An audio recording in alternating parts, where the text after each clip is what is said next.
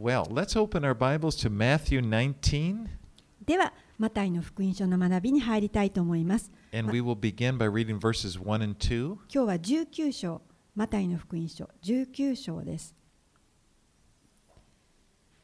マタイの福音書19章1節2節お読みいたします。イエスはこれらの話を終えるとガリラヤを去り、ヨルダンの川向こうを経てユダヤ地方へ入られた。すると大勢の群衆がついてきたので、その場で彼らを癒された。So now Jesus has been doing most of his ministry up around the Galilee region, which is around the Sea of Galilee. イエス様はご自身の宣教をあのほとんどガリラヤ湖の周辺のガリラヤ地方で行っていました。And if you look at your map and in the Bible, you'll probably notice that he's moving to Judea, which is down south. It's, it's where Jerusalem and Bethlehem are located. まあ、この聖書地図をご覧になると分かるんですけれどもイエス様はこのガリラヤを去ってあの少し南下してユダヤ地方へ行かれましたそこにはエルサレムやベツレヘムがあります But he continues to attract large crowds and he performs miracles. でそこでもまた大勢の群衆がついてきたのでイエス様は彼らに奇跡をなさいました Okay, please read, uh, or let's read verses 3 through 9. では続けてマタイの福音書19章3節から9節をお読みします。パリサイ人たちが身元に来てイエスを試みるために言った。何か理由があれば妻を離縁することは立法にかなっているでしょうかイエスは答えられた。あなた方は読んだことがないのですか？創造者は初めの時から男と女に彼らを創造されました。そしてそれゆえ男は父と母を離れ、その妻と結ばれ、二人は一体となるのであると言われました。ですから彼らはもはや二人ではなく一体なのです。そういうわけで神が結び合わせたものを人が引き離してはなりません。彼らはイエスに言った。それではなぜモーセは離縁状を渡して妻を離縁せよと命じたのですか？イエスは彼らに言われた。モーセはあなた方の心がかたくななので、あなた方に妻を離縁することを許したのです。しかし、初めの時からそうだったのではありません。あなた方に言います。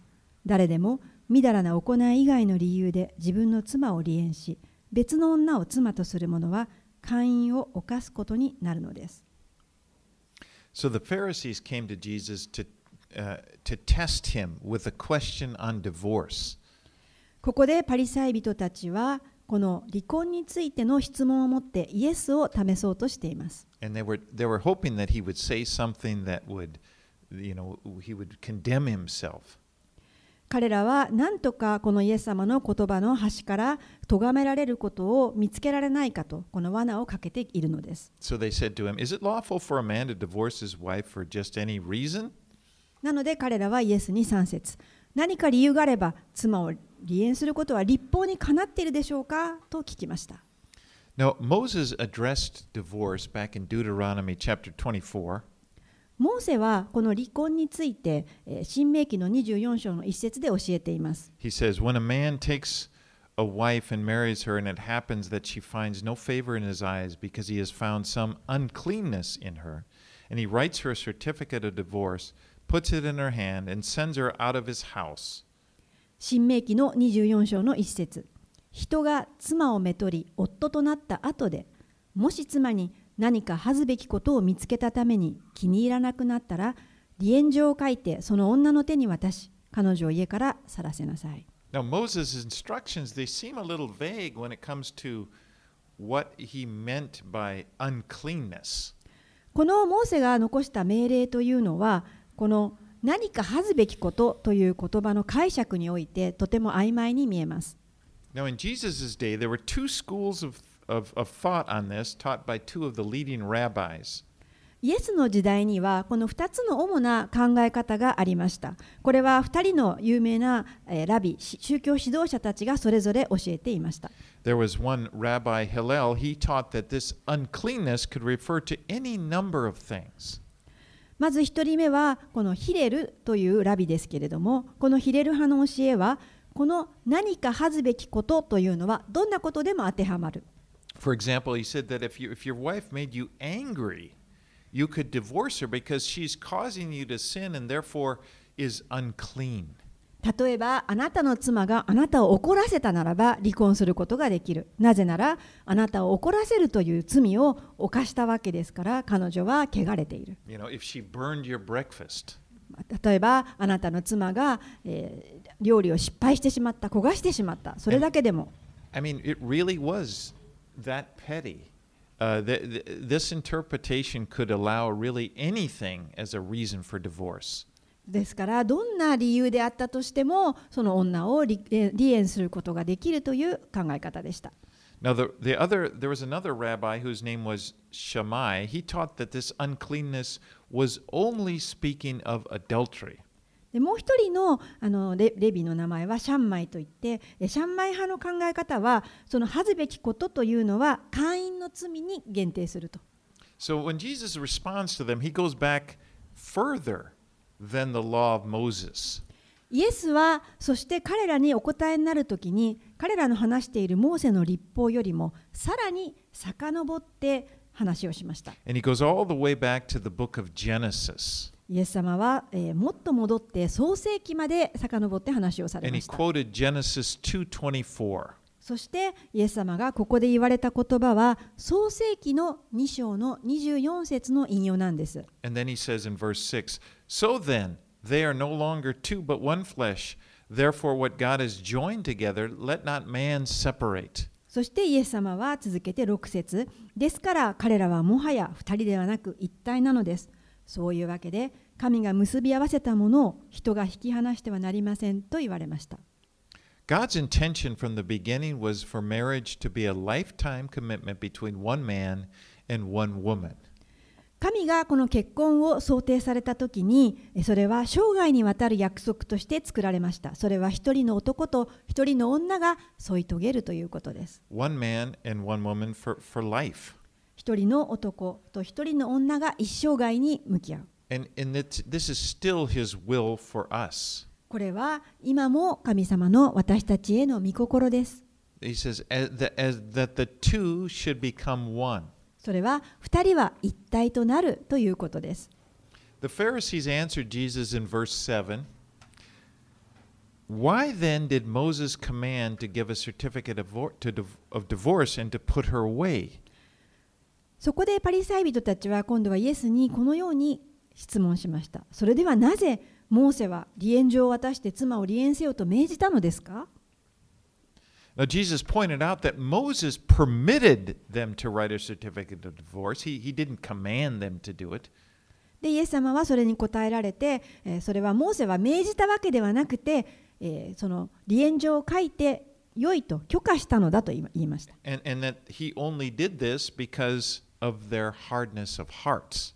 そして神様がそれを許可されたのは人々の心がかたくなであったからと言われたのです。And Jesus uh, stated in verse 9, And I say to you, whoever divorces his wife except for sexual immorality and marries another commits adultery, and whoever marries her who is divorced commits adultery.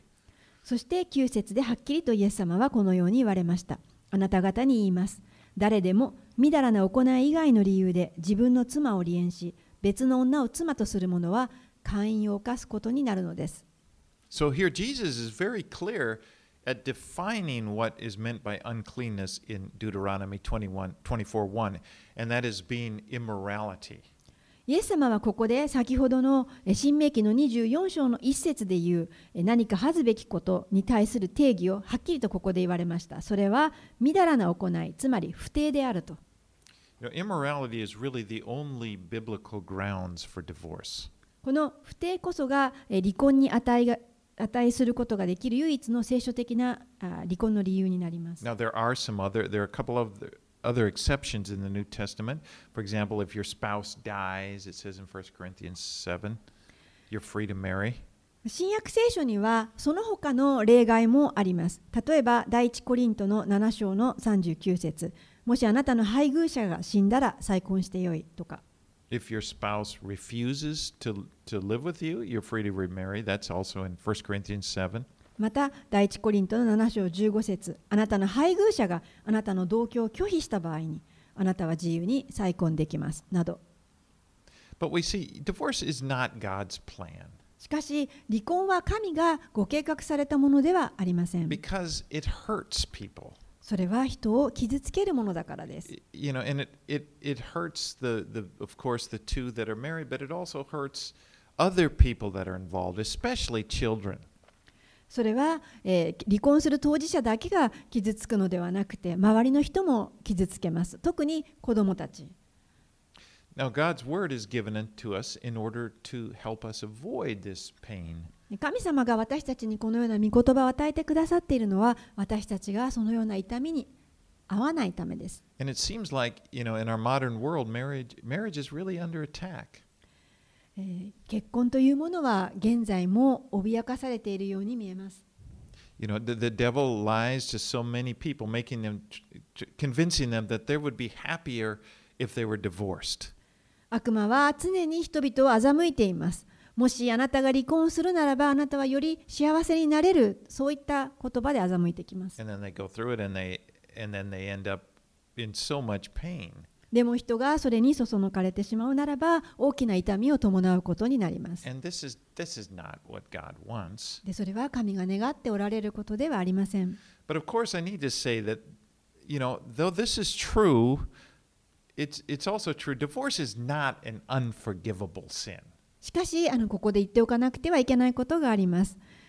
確かにこれらは真理なんですけれどもしかし離婚というのは決して許されない罪ではありません。And God can redeem a life that has been scarred through divorce. He has done that so many times. 神様は離婚によって受けた深い傷跡を持ったえその人生を多くあがなってこられました回復してくださいますいつもイエス様は神様はそのようにして人々を回復してきました Because that's what He does. God takes us, and we're all sinners. You know, we're all sinners. Every one of us, and, and He comes to us and He, and he helps us to put our li- you know, to redeem our lives and to rebuild us. それは神様がいつも私たちになしてくださっていることです私たちは皆罪人です皆それぞれが罪を持っていますそしてその罪人のところに神様は来て私たちをあがないそして回復してくださるんです Okay, let's read on. Let's re- read verses 10 through 12. 続けてマタイ19の10節12節をお読みいたします。弟子たちはイエスに言った。もし夫と妻の関係がそのようなものなら結婚しない方がましです。しかしイエスは言われた。その言葉は誰もが受け入れられるわけではありません。ただそれが許されている人だけができるのです。母の体から独身者として生まれた人たちがいます。また人から独身者にさせられた人たちもいます。また天の御国のために自分から独身者になった人たちもいます。それを受け入れることができる人は受け入れなさい。Jesus lists three categories of eunuchs. イエス様はここでこの、えー独身者について、え3つの分類をしています。And first are those men who were born that way. まず最初はあ先先天的に、まあ、この独身者というのは宦官という言葉を使いますけれども.生殖能力を持たないように生まれてきた人何か欠陥がある方.また2つ目のえー種類は独身者にえー人からさせられた人 And in the in the ancient world, they used to do this to servants, especially those who worked in the king's palace around the king's harem. For, 古代ではよくしもべたちがあのそのようなものにされていました当時宦官としてえ妻やこの側側室たちが住む女性の宮殿に仕えるこの男性の役人は虚勢されていました and the third car- category, those who became eunuchs for the sake of the kingdom of heaven. そして3つ目のこの種類はこの独身者として天の御国のために自らなった者たち uh.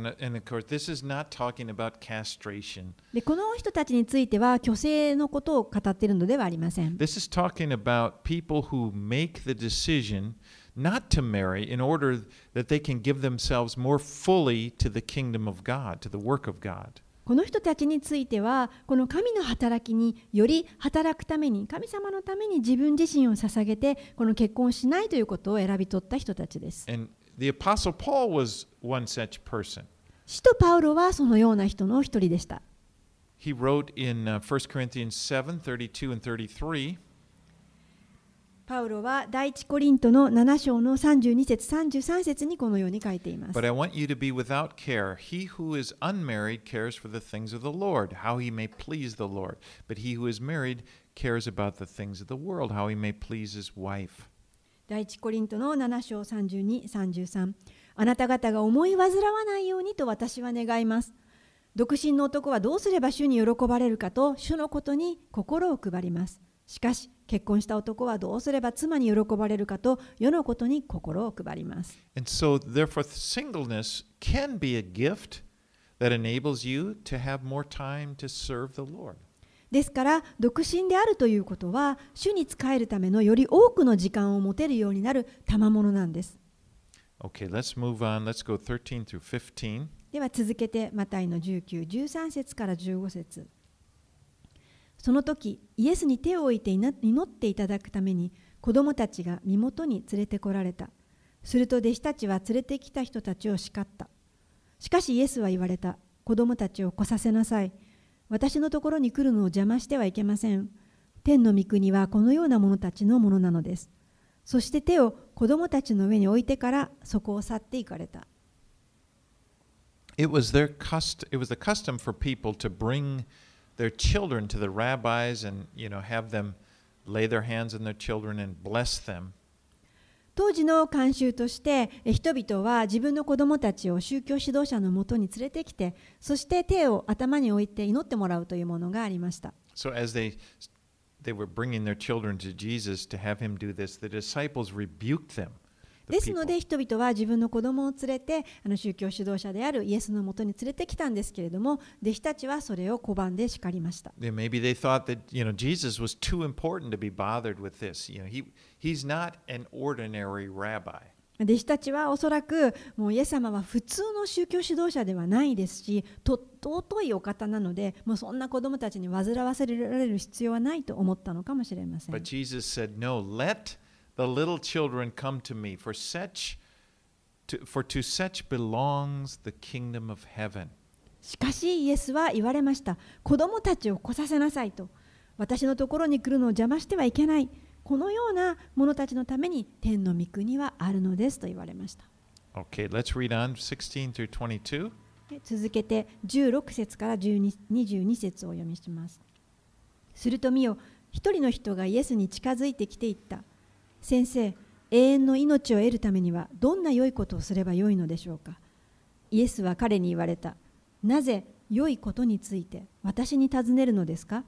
良い方はお一人だけです。命に入りたいと思うなら戒めを守りなさい。彼はどの戒めですか？と言った。そこでイエスは答えられた。殺してはならない。勧誘してはならない。盗んではならない。偽りの証言をしてはならない。父と母を敬えあなたの隣人を自分自身のように愛しなさい。この青年はイエスに言った。私はそれらすべてを守ってきました。何がまだ欠けているのでしょうか。イエスは彼に言われた。完全になりたいのならかえってあなたの財産を売り払って貧しい人たちに与えなさい。そうすればあなたは天に宝を持つことになります。その上で私に従ってきなさい。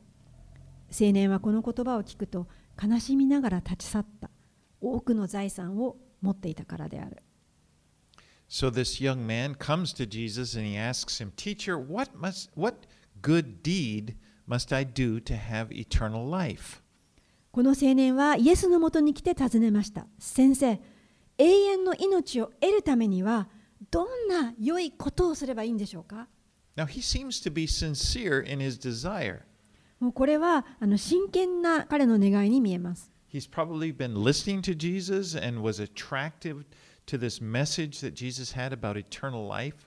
彼はおそらくこのイエス様のメッセージを聞いていて、そして命、永遠の命についての話を聞いて、それに惹かれたんだと思います。その永遠の命を自分も得たいと思ったわけです。But his thinking was that he needed to do some good works in order to inherit eternal life. しかし彼の考え方の中ではこの永遠の命を得るためにはこの何か良いことをしなければならないという考えがありました。 And you know, people tend to think that way. That that that there that's the way I think most people think that there's something we need to do. We we earn eternal life by our good works. でこれが多くの人たちがあの持つ考えです。天の御国や永遠の命を得たいと思うときにこの何かしら自分でできることをして良い行いを積んでいかなくてはいけないと思うものなんです。So Jesus says to him, "Why do you ask me about what is good?" そしてイエスは彼に言われました。なぜ良いことについて私に尋ねるのですか？He said, "There's only one who is good." 良い方はお一人だけです。と言われました。The, the one that he's talking about is God. もちろんですね、イエス様はここでお一人だけと言いましたけれども、それは神のことをおっしゃったんです。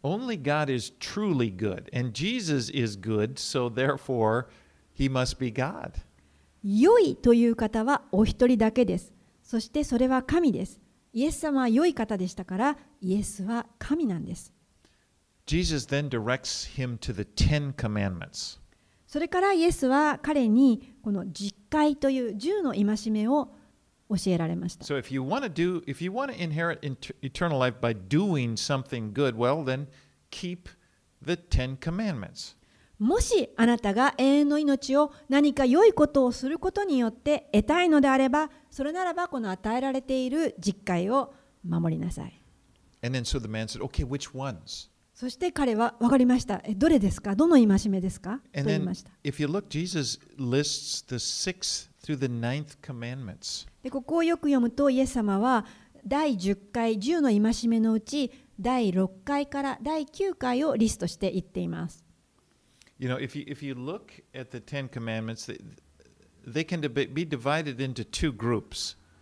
10回というのはあの2つの前半と後半に分けることができます。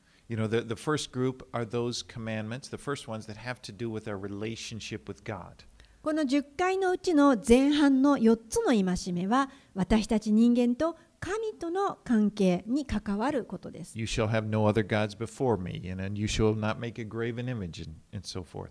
あなたは私の他に他の神々を持ってはならない偶像を作ってはならないというようなことです。Now, the fifth, the second group, the fifth through the tenth, they have to do with our relationship with others. そして後半のこの6つの戒めはえー私たち人と他の人とのえー戒めです。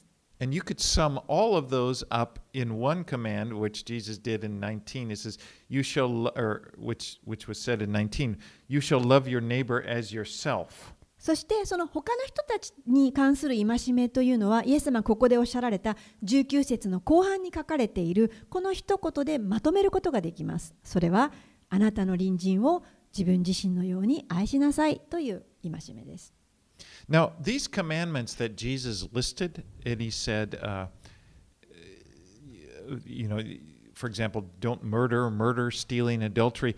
Those commandments you could pretty much observe. You can easily observe whether or not someone is obeying them. イエス様がここであのあのリストしてくださった、えー盗むな、殺すな、勧誘するな、こういったあ戒めというのは、まあ、外側から見える、見ることができる戒めです。できているかどうか。 But the tenth commandment, which is thou shalt not covet, cannot be e- easily observed because it has to do with the inner thoughts of our hearts. しかし第10回のうちの第10番目の戒律は人のものを欲しがってはならないという戒な戒律ですけれどもこれは、えー人からは見ることができませんあなたが人のものを欲しがっているかどうかというのは私たちの心の中の考えになりますから観察することはできません And it's interesting, Jesus didn't, when he listed the commandments, he didn't mention the tenth commandment. ですからイエスはここであの後半の、えー実会を、えー教えたにもかかわらずこの第10回に関しては言わなかったのはちょっと興味深いです。And so the young man responds to Jesus in verse 20, and, and he's responding to the commands that Jesus has talked to him about. He says, All these I have kept, so what do I still lack? そして、まあ、そのようなあ10回の話を聞いた後に青年はこのように20節で答えました。私はそれらをすべて守ってきました。何がまだ欠けてるんでしょうかね。Now, notice he's confessing that he feels as if he, he still lacks something. つまりここでこの青年は何かしらまだ自分の中には完全ではない欠けているものがあると感じていると告白してるんです But then Jesus says to him, If you would be perfect, go sell what you possess, give to the poor, and you will have treasure in heaven, and come and follow me. But when the young man heard this, he went away sorrowful, for he had great possessions. そしてイエスは21節22節このように言いましたイエスは彼に言われた完全になりたいのなら帰ってあなたの財産を売り払って貧しい人たちに与えなさいそうすればあなたは天に宝を持つことになります その上で私に従ってきなさい。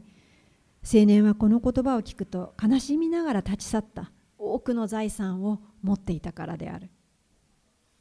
You know, giving away all of your possessions is not a requirement for entering the kingdom of God. 皆さんこの財産をすべて売り払うということが神の国に入るための必要条件ではありません We see in the New Testament, in the Gospels, that there are other disciples of Jesus that didn't do that. 私たちは新約聖書の弟子たちが、えーそんなことをしていないのを見ることができます You know, Peter still had a house, and the, Jesus and his disciples stayed in it when they were up there.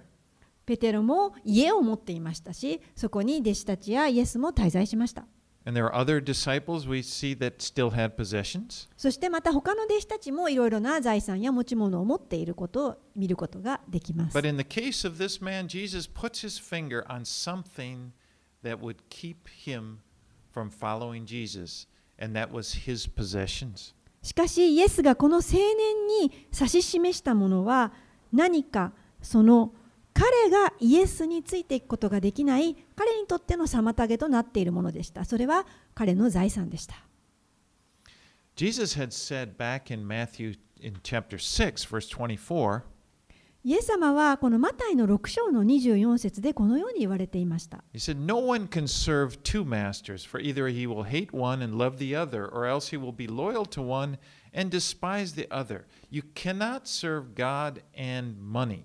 マタイの6の24誰も2人の主人に仕えることはできません。一方を憎んで他方を愛することになるか一方を重んじて他方を軽んじることになります。あなた方は神と富とに仕えることはできません。This statement only allows for two choices. It's either God or money, and there needs to be a choice. ここではたった2つの選択肢のみが許されていると提示されています。それは神か富か And so this young man went away sad because his money kept him from following Jesus. しかしこの金持ちであった青年は悲しみに満ちて去っていきましたなぜなら彼の持っていたその富がイエスに従うことから妨げたからです Now, in verse 21, Jesus said, If you would be perfect, go sell what you possess and give to the poor. 21節でイエス様なんておっしゃられたでしょうか完全にもしあなたがなりたいのならば帰ってあなたの財産を売り払って貧しい人たちに与えなさいと言われました Now, this word perfect, Jesus had used this back in Matthew 5:48 when he said, "Therefore you shall be perfect, just as your Father in heaven is perfect." この21節で言われた完全にという言葉はイエス様はマタイの5章の48節でも使っておられました。このように。ですからあなた方の天の父が完全であるようにあなた方も完全でありなさい。So perfect righteousness is required in order to enter the kingdom of heaven. ですからイエス様が言っておられるのは完全なる義が天の御国に入るのに必要な条件なんです.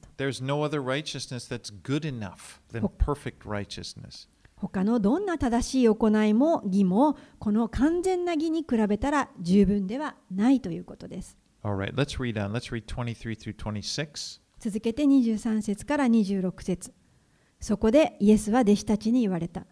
誠にあなた方に言います。金持ちが天の御国に入るのは難しいことです。もう一度あなた方に言います。金持ちが神の国に入るよりはラクダが針の穴を通る方が優しいのです。弟子たちはこれを聞くと大変驚いていった。それでは誰が救われることができるでしょう。イエスは彼らをじっと見つめて言われた。それは人にはできないことですが神にはどんなことでもできます。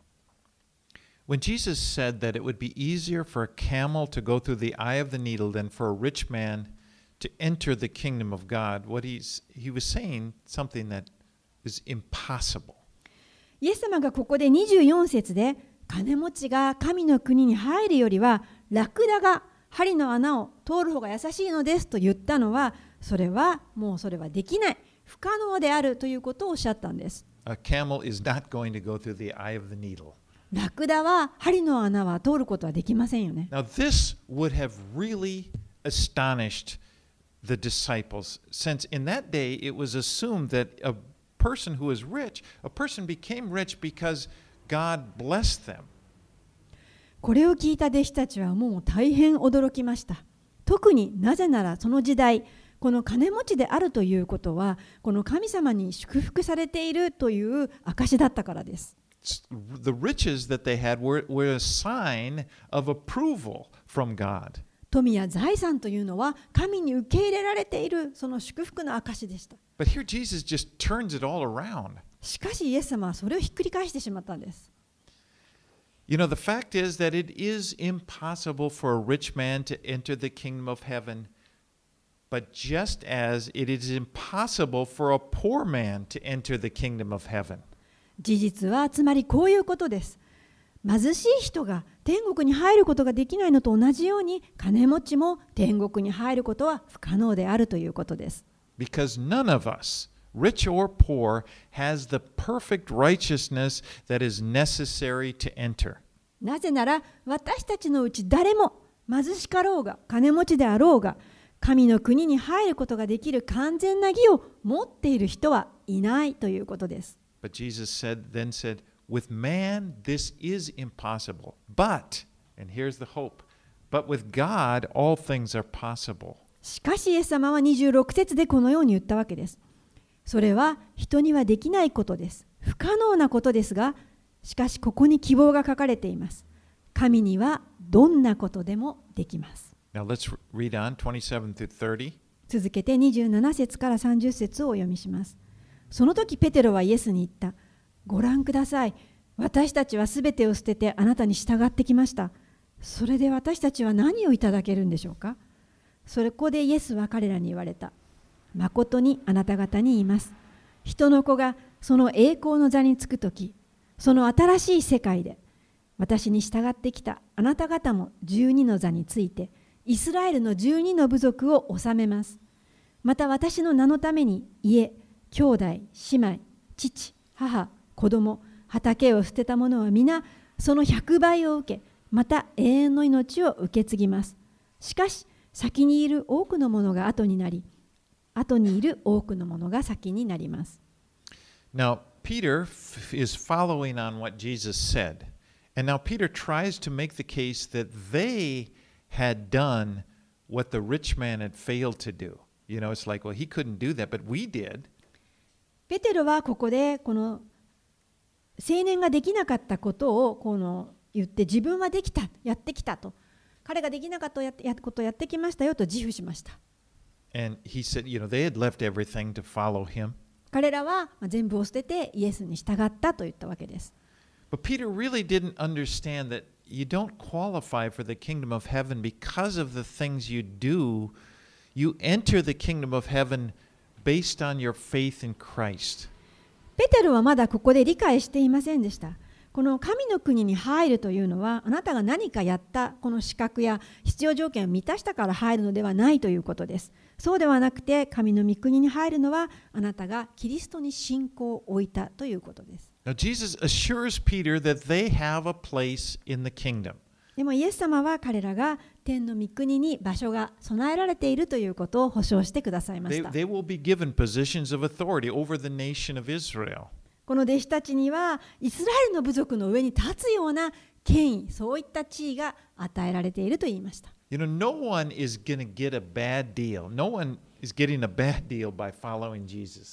誰一人としてイエスに従うということをによって損となる取引となる人はいません。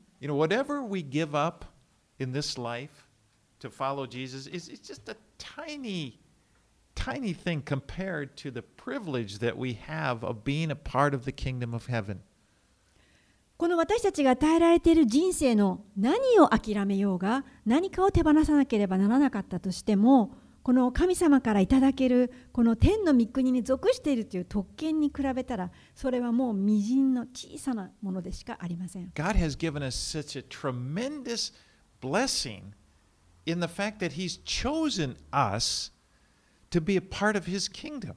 神様は私たちに計り知れないほどの祝福を持ってそして私たちを選びその祝福の神の王国の中に属するものとしてくださっているんです。でそれは完全に神の恵みによるものです。You know, the, the, the rich young ruler here, he displays an attitude that so many of us have when we come to God. 金持ちの若い青年が持っていた態度というのは本当に私たちの多くが持っている態度と同じです。And that is, how am I doing? この私はどうすればいいんでしょうか You know, we, that's, we, we tend to be focused on ourselves and, and on our performance. You know, how am I doing? この私はうまくいってるでしょうか私たちは自分のパフォーマンスや自分の出来具合自分に目を向けるんです And our greatest need is to take our eyes off of ourselves and to put our eyes upon Jesus. しかし本当に私たちに必要とされていることは自分から目を離してイエスに目を向けることなんです。To focus on Him, イエス様に焦点を合わせていく。On His goodness, 神様の良いことに良い方に目を向ける。performance. 神様のなしてくださったことに目を向ける。You know, the fact that He loves us, the fact that He's accepted us, この神様が私たちを愛してくださっていて私たちを受け入れてくださっているというこの事実に目を向けていく to focus on your, ourselves leads to a feeling of disappointment and frustration. もし私たちが自分自身の行いや自分自身に目を向けていくならばそこには失望と欲求不満に満ちたものを見る見出すでしょう But to focus on Jesus, that leads to joy, it leads to thankfulness. しかしイエス様に目を向けていくときにそこには喜びと感謝があります You know, there's another story that I wanted to just, just touch on. There's a, an- there was another rich man who came into contact with Jesus, and his story is really, it, it, it stands in such a contrast to the story of this rich young ruler. もう一人、えー金持ちの人がイエス様に会いに来たという話がありますでちょ今日はちょっとそこの話をしたいと思いますこの彼と今の青年を比べるとこの比較がしやすいと思います And that is the story of Zacchaeus, which is told in Luke 19. その彼とはルカの19章1節から10節に出てくるザーカイのことです Now, Zacchaeus was a sinner, and he knew he was a sinner. このザーカイというのは罪人でした自分自身も罪を犯していると知っていました And he was a tax collector. He was probably despised by the people. 彼は酒税人で人々から徴税していました多くの人々にも蔑まされていました You know, he didn't think of him, he probably never thought of himself as a good, being a good person. And in fact, it says the other people called him a sinner. まあ、このち徴税人として彼は別に自分が良いことをしている人ではないということも知っていましたし多くの人々から罪人だと呼ばれていました But he'd heard about Jesus and he wanted to see Jesus. でも彼はイエスの話を聞いた時に会いたい見たいと思ったんです And he, he, he heard that Jesus was coming by and he was a short man, so he climbed up the tree in order that he would get a good, be able to see Jesus. まあ、イエスが自分の町に来るというのを知って自分は背が低かったので群衆がたくさんいて見れなかったので、えーおそこにあったイチジクの桑の木にこの登ってそして上からまあ一目イエスを見ようと思ったわけです。You know, he how surprised he must have been when Jesus comes with all these people around him and he walks right over to the tree and he looks up and he, he sees Zacchaeus and he point and he says he calls him by name, Zacchaeus, come down immediately. I need to stay at your house today. まあその群衆の中で桑の木に登ってこう見ていた時に彼がどれだけ驚いたことでしょう。何ということでしょう。通りすがるイエスが自分の方に歩いてくるではないですか。そして自分が乗っている木を下から見上げて彼の名はザーカイっていうんですけれども名前を呼んでザーカイとイエス様は言ったわけです。そして急いで降りてきなさい。私は今日あなたの家に泊まることにしたからって言われたんです。And so Zacchaeus, what? You know, he's like, me? What? Of course. He comes down immediately and he welcomes Jesus into his house. そして、は私ですかと言っても慌てて降りてきてですね、そしてイエス様を自分の家に招き入れたんです。And then, as Jesus was there in his house and, and, and with the friends that he'd gathered, he said to him in Luke 19 8 and 10.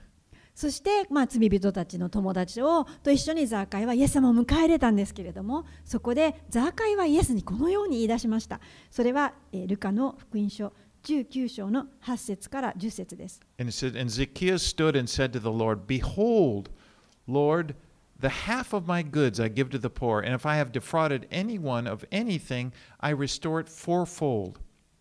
And Jesus said to him, Today salvation has come to this house, since he who is a son of Abraham, uh, since he also is a son of Abraham, for the Son of Man came to seek and save the lost. ルカの19章の8節から10節この話を聞いていたザーカイは立ち上がって主に言った。主よ、ご覧ください。私は財産の半分を貧しい人たちに施します。 誰かから脅し取ったものがあれば4倍にして返します。イエスは彼に言われた。今日、救いがこの家に来ました。この人もアブラハムの子なのですから。人の子は失われたものを探して救うために来たのです。So, here we have the two stories. Both the young man and Zacchaeus were rich. ここで先ほどの役人の若い青年とそして、えー、ザーカイを比べてみましょう。両方とも裕福な人でした。But the, the young man ends up sorrowful because he's not able to perform his way into the kingdom of heaven. この青年の方は悲しみに満ちて去っていきました。なぜなら彼は天の御国に入るために必要な十分な行いをすることができなかったからです。He wasn't able to do what he need, you know, he asked, What should I do? What should I do? And he couldn't do it. まあ、何かできることはないでしょうか何かをしたいと申し出たんですけれども言われたことができなかったんです。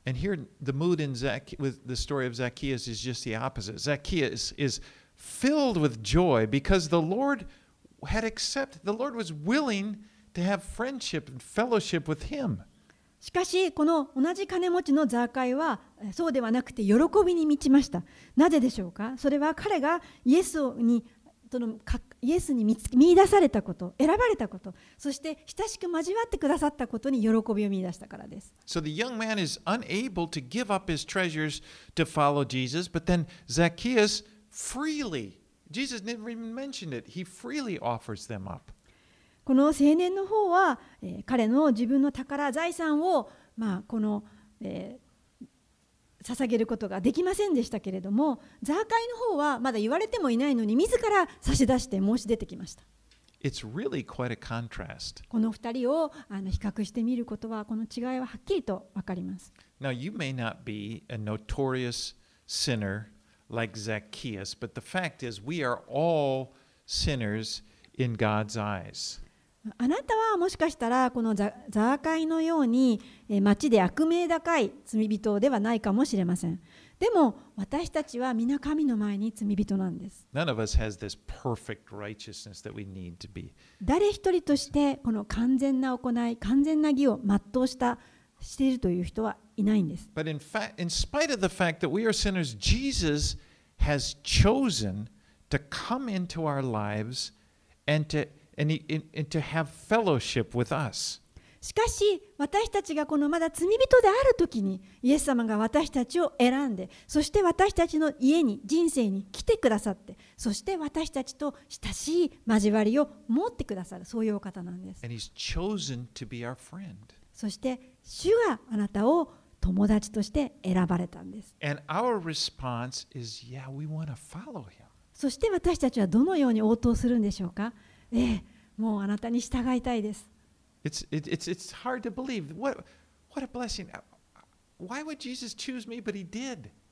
もう本当に、え、素晴らしい祝福です。どうして私が呼ばれて、え、私のもとに主が来てくださったんでしょうか？主があなたを選ばれたんです。私を選ばれたんです。私たちはなんとただ祝福されたものなんです。私たちはそのイエスと共にいたいです。イエスについていきたいです。何をイエス様は求めておられますか？私たちの人生はもともと主のものです。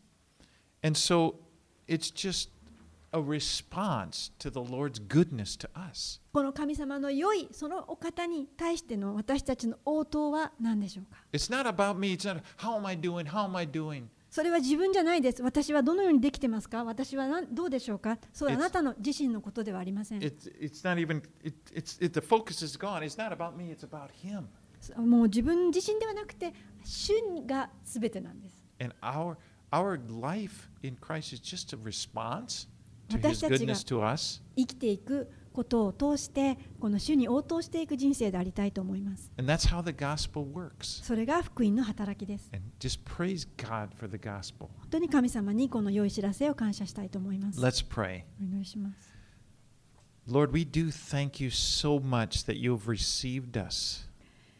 主よ本当に私たちを受け入れてくださったことをありがとうございます。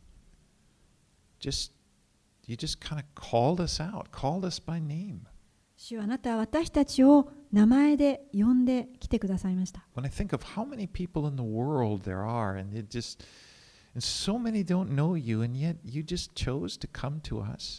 どれだけ多くの人たちがこの地上に生きていることでしょうかそして主は私たちの名前を呼んで選んでくださいました。なんと光栄なことでしょう。なんという特権でしょう。And Lord, we, we want to just d- give you our lives. 主よ私たちはただこの人生をあなたに捧げたいと願うばかりです。 We're just thankful that we're, whatever this life has, we're going to go through it with you. 私たちがどのような人生を歩もうとも私たちは主と共に歩みます。 That promise you gave to never leave us or forsake us, that's so precious to us, Lord. あなたは私たちと決してえ私たちを決して見捨てない、決して見放さないという約束を与えてくださいました。なんという素晴らしい約束でしょう。want to live with you forever in your kingdom. なので私たちはあなたと一緒に暮らし過ごします。永遠の命にもに入るまで。We pray these things in Jesus' name. イエス様の皆によってこれらをお祈りいたします。Amen. アーメン